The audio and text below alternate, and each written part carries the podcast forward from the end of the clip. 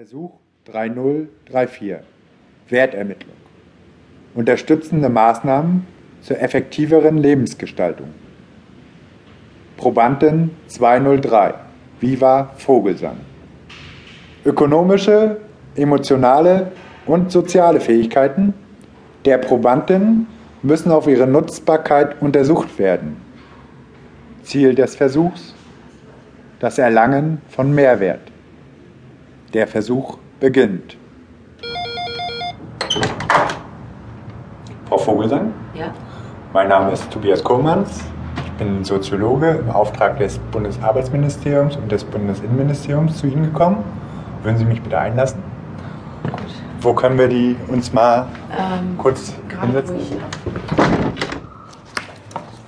Ich fasse nochmal zusammen.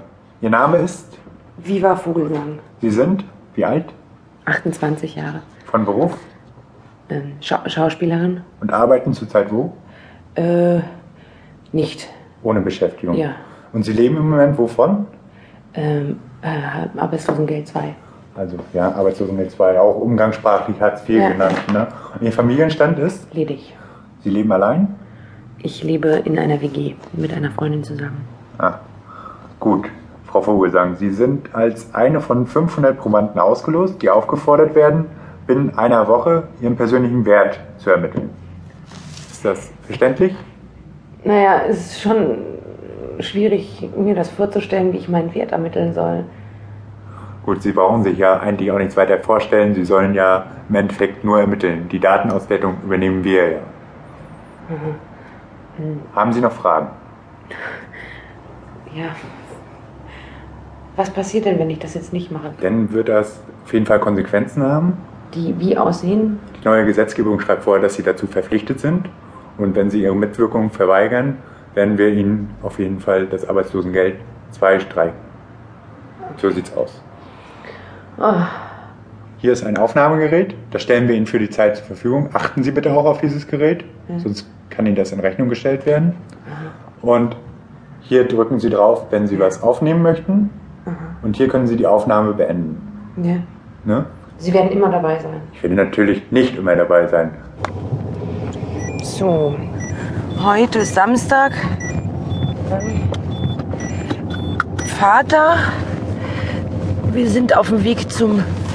Wohin, wohin fahren wir? Also generell einkaufen. Zum ersten fahren wir zum Ballmarkt. Gut.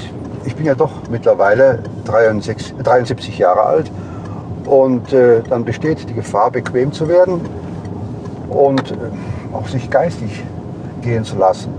Körperlichen versuche ich immer weiterhin äh, einigermaßen fit zu bleiben. Aber der Geist, der muss ja auch trainiert werden. Und da helfen mir meine drei Frauen. Und wie gesagt, wenn Meinungsunterschiede auftauchen zwischen meiner Frau und mir und der Tochter, dann wird es meistens zwischen der Mutter und der Tochter ausgetragen und äh, eben aus dem Weg geräumt.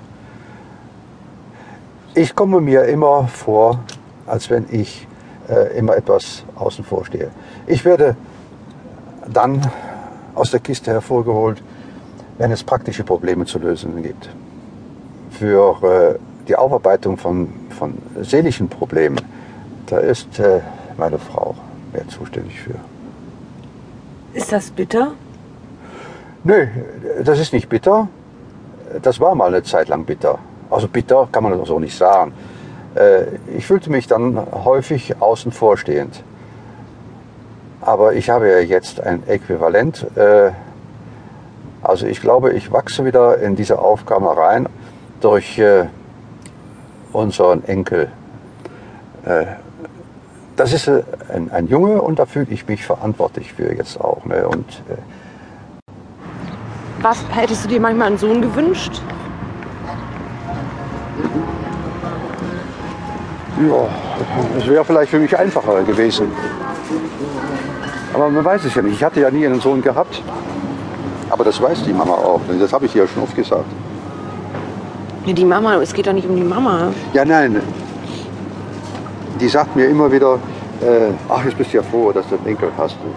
Einen männlichen. Aber wenn jetzt irgendwie die Erfüllung deines. Guten Tag. Das waren Nicht Sie, sondern die anderen Kollegen.